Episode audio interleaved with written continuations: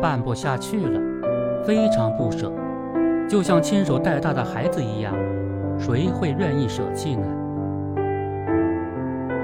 据报道，四月十日，河南郑州抗癌厨房创始人张广斌贴出告别信，称因为消耗巨大，坚持九年的抗癌厨房难以继续经营。令张广斌想不到的是，很多爱心人士第一时间伸出援手，有人送米面，有人送食材，甚至有不愿留名的人士从千里外送来二十万元现金。在爱心助力下，张广斌撕下了门口的告别信，准备继续干下去。张广斌的共享厨房位于河南省人民医院、河南省胸科医院、河南省肿瘤医院三家医院之间，来这里的多是癌症病人家属，因此被称作抗癌厨房。患者家属可利用厨房做饭，做一顿饭只用交五元钱。厨具调料不收费，还提供免费的米和粥等。作为负责人的张广斌全年无休，就算过年也坚守在店。逢年过节还会给大家分发饺子、汤圆和月饼。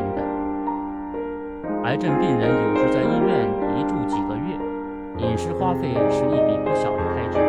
此外，患者在饮食方面往往也有特定要求，家属自己做的饭。更健康、更合胃口。抗癌厨房看到了患者和家属的困境，用九年如一日的坚守为他们的生活带来便利。一所抗癌厨房是创始人用爱和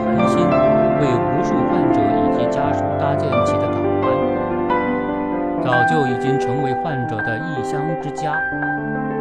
抗癌厨房里的烟火也向全社会传递了温暖。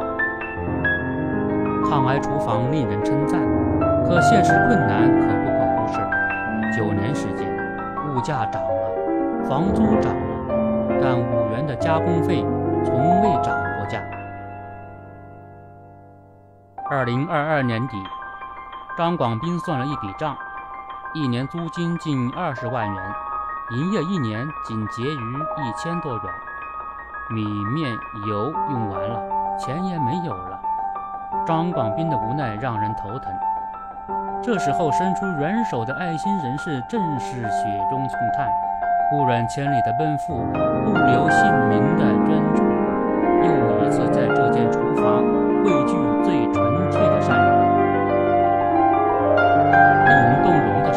还有不少曾经的患者家属前来捐赠。讲述家人住院时在这里感受到的温暖，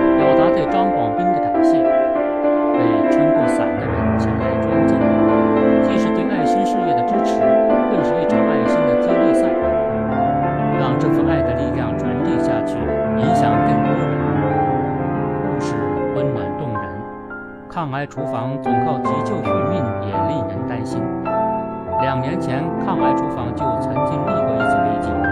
也是靠爱心人士及时伸出援手才得以延续。张广斌也说，不能总靠他人资助，可这条惠及无数患者的路，不该让他一个人走下去，也不能每次到了关门时，才在舆论的关注下得以续命。癌厨房的长期存在需要长效机制。据报道，有基金会为厨房批复了九点八万元。这是一个好的开始。不希望关门，希望抗癌厨房越做越好。患癌病人的心声是对抗癌厨房的认可，也反映出切实的需求。